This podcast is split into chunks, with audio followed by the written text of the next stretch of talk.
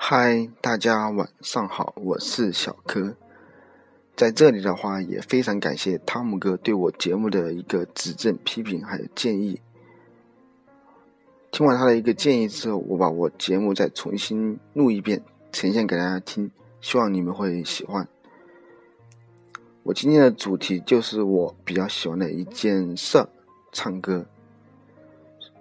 刚开始我并不怎么喜欢唱歌的，也是受到我一个室友的影响，他就住在我对面，平时的话都会用一些唱歌软件去录歌嘛，感觉他唱的也特别好听，于是我也下了这样一个软件，开始慢慢的录歌。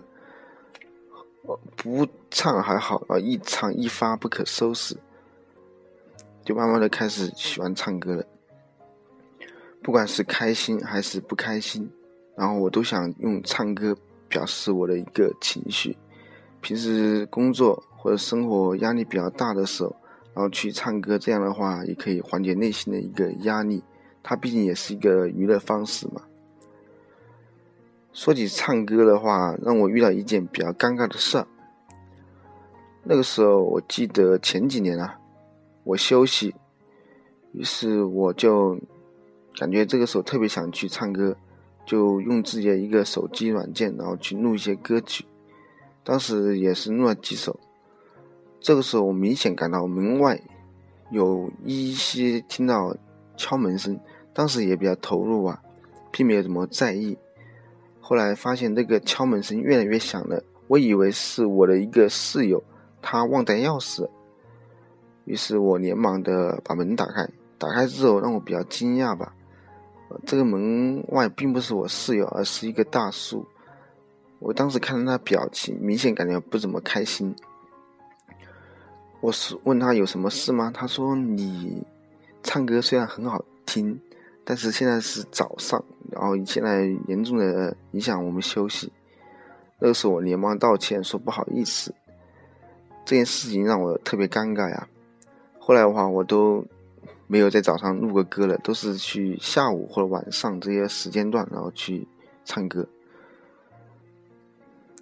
而，唱歌的话本身它也给我带来很多自信。有时候去一些手机软件去录自己比较擅长的歌曲的话。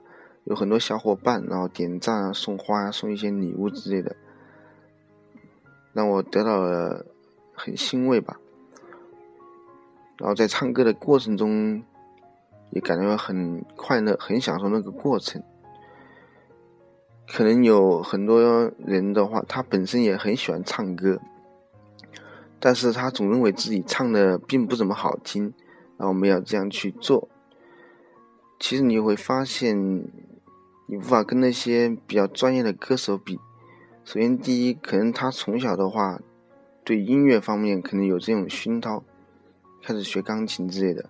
第二的话，可能他从小的话，也可能会受到一些音乐上的一些技巧，还有培训。